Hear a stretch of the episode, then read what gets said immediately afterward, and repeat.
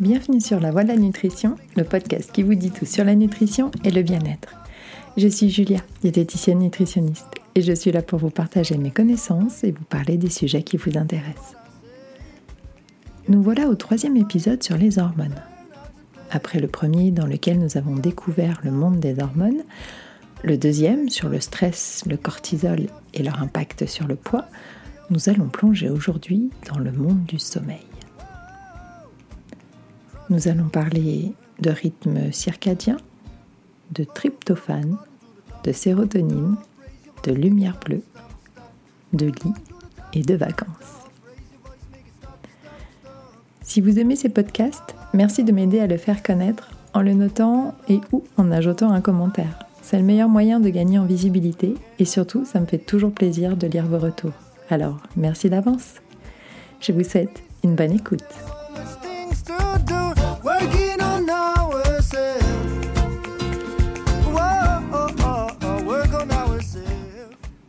Quel plaisir de se réveiller après une bonne nuit, de se sentir revigoré, reposé, d'ouvrir les yeux avec douceur et facilité, de prendre le temps de s'étirer pour éveiller en douceur notre corps qui s'est alangui plusieurs heures et de se sentir prêt à passer une belle journée. Quel bonheur aussi de retrouver son lit le soir après une journée bien remplie et d'être impatient de pouvoir s'abandonner paisiblement au bras de Morphée quand notre corps se sent prêt à se laisser aller à la douceur de la nuit à venir.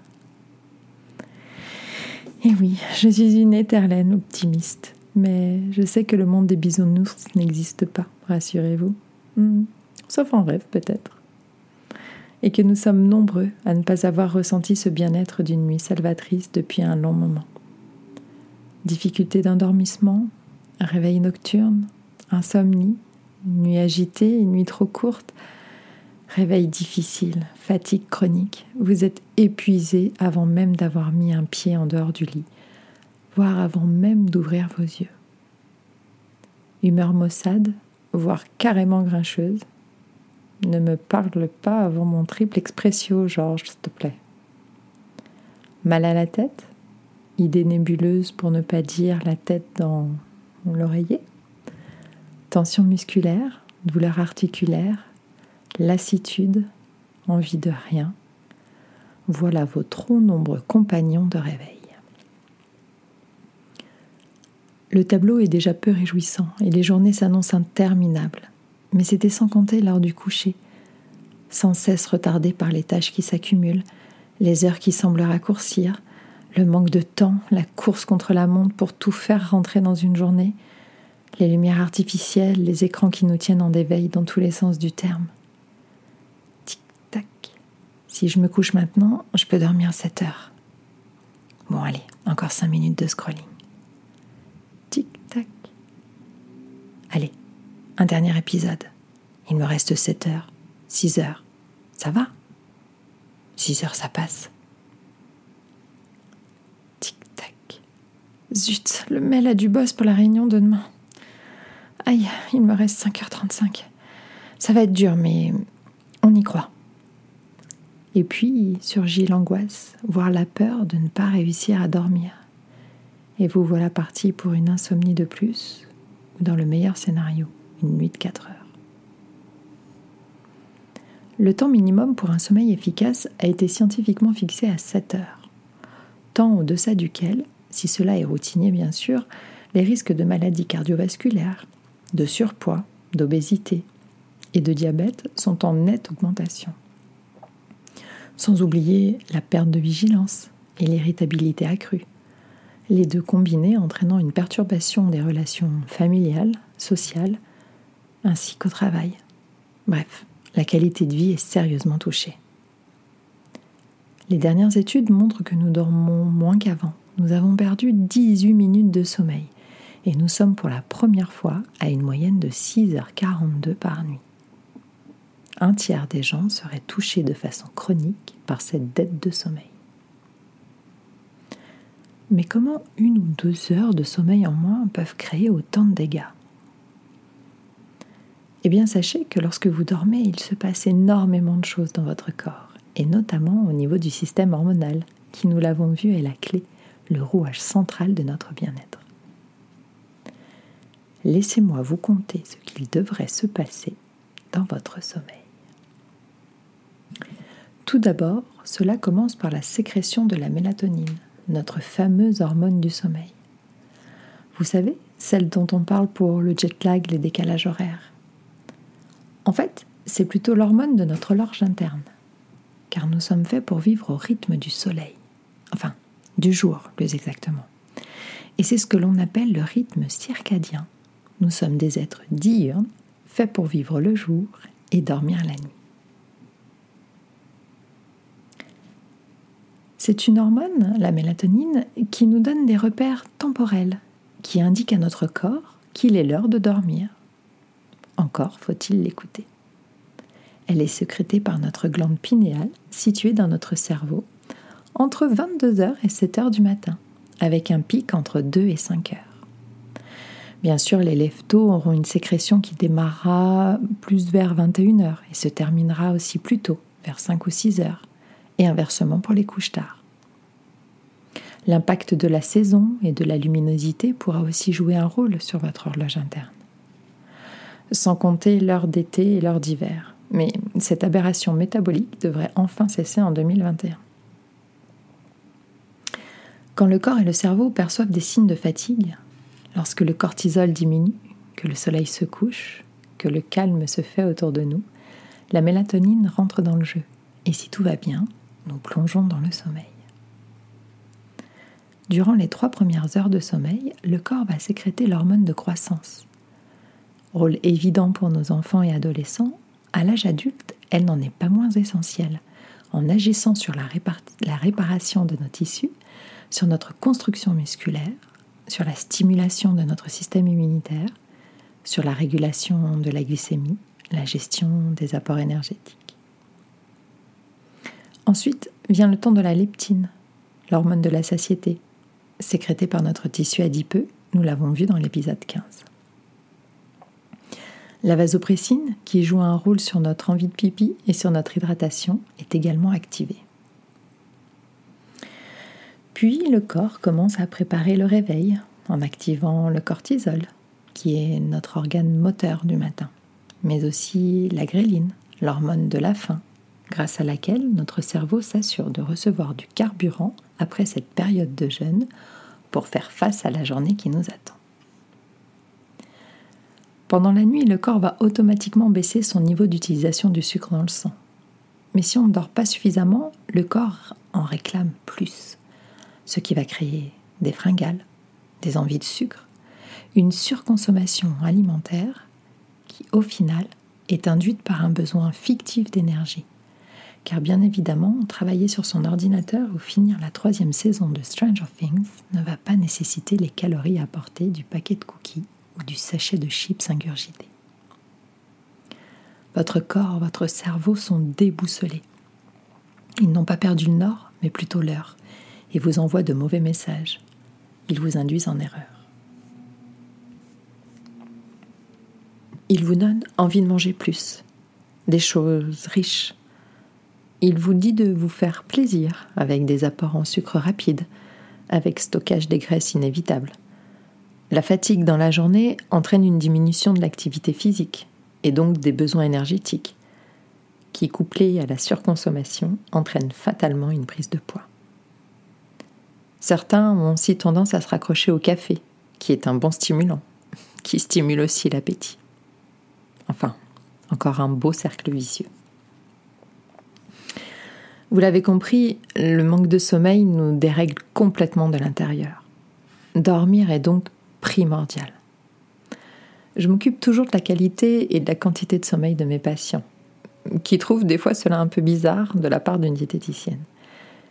Il y a bien sûr à la base de tout changement l'envie réelle d'aller mieux et de faire les choix qui s'imposent. Vouloir changer, c'est bien, le faire, c'est mieux. Alors voici quelques pistes pour vous aider.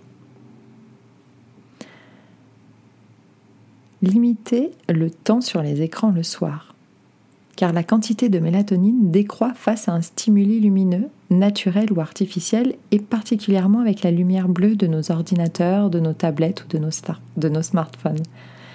Alors, selon votre horloge interne, on se déconnecte vers 21h ou 22h. Dormez dans une chambre obscure, volets, rideaux occultants, mais aussi silencieuse et fraîche.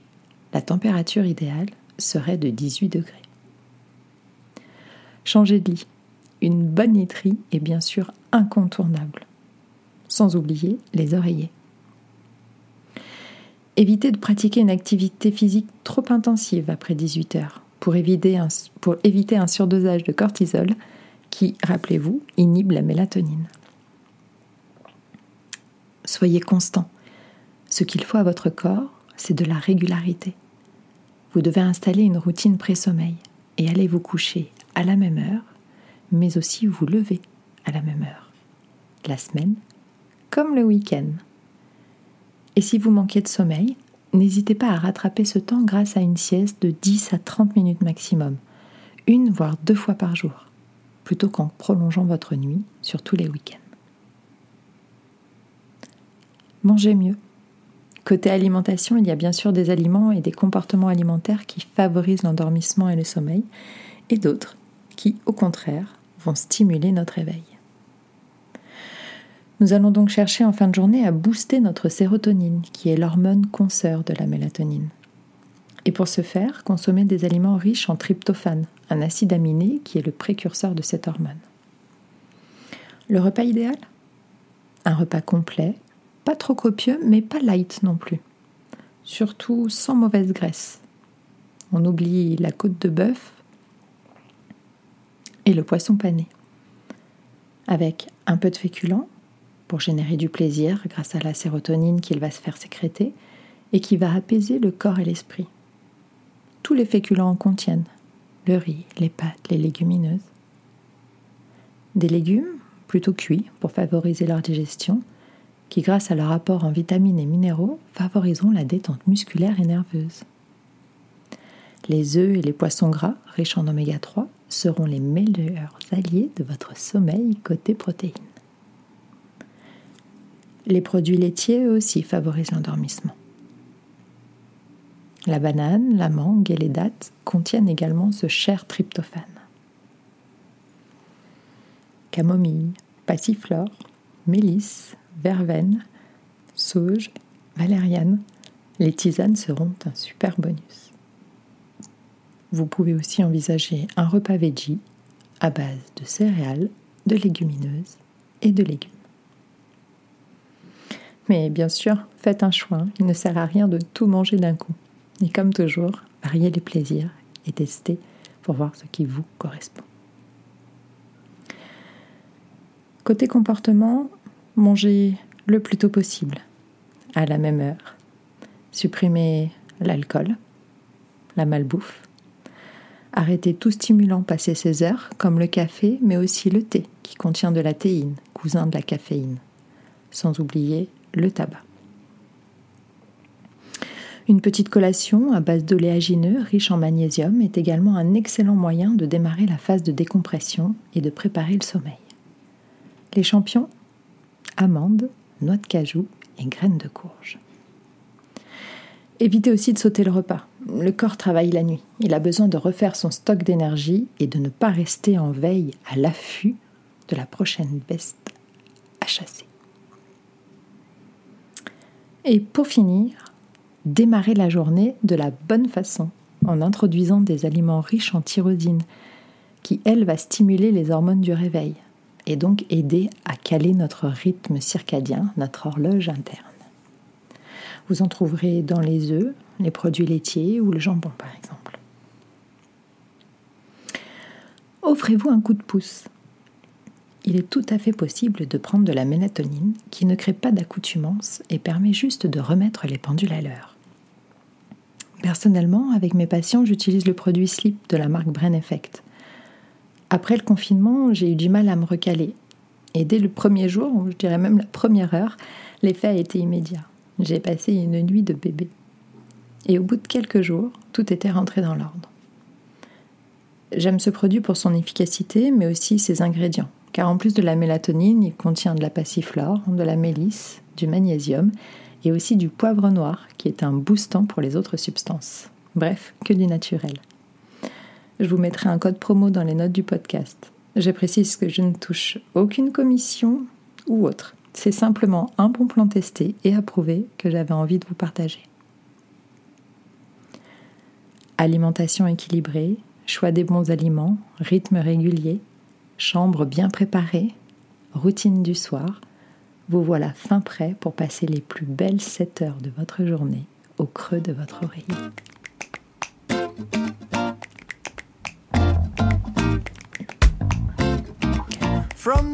Le mois d'août se profile et je vais en profiter pour faire une pause sur la publication des podcasts. Cela vous laissera le temps d'écouter les épisodes manquants ou de réécouter à l'ombre du parasol vos épisodes préférés. Mais je ne m'arrête pas de travailler pour autant.